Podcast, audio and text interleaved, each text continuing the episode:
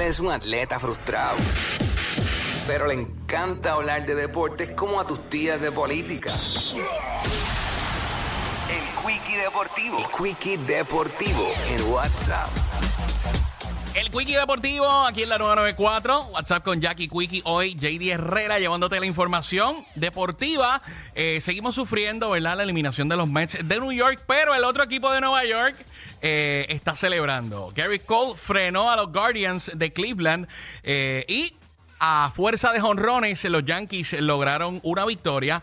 Eh, ayer martes, Harrison Bader y Anthony Rizzo eh, tuvieron jonrones en esta victoria, mientras que Gary Cole se dio solo cuatro hits en este triunfo 4 por 1 del equipo eh, restante en los playoffs de New York sobre Cleveland ayer martes. Eh, continuando con la acción del Major League Baseball, los Dodgers están imparables.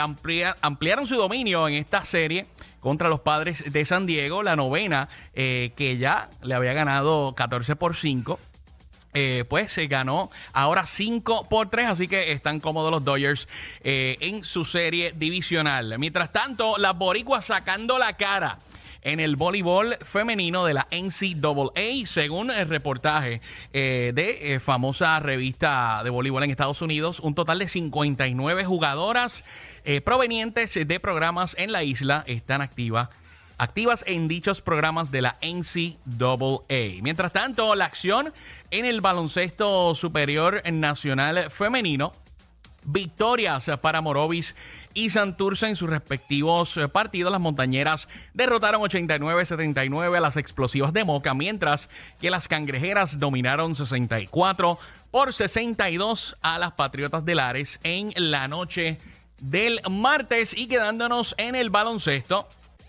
cotizado entrenador, coach boricua, podría estar llegando a España. Y es que Nelson Colón está en contacto con el baloncesto español. El dirigente del equipo nacional y de los vaqueros de Bayamón aprovechará una visita familiar a España para ver entrenamientos y hablar con personal gerencial de varios equipos de la ACB, que es una liga muy cotizada a nivel mundial. Y hasta aquí el Quickie Deportivo.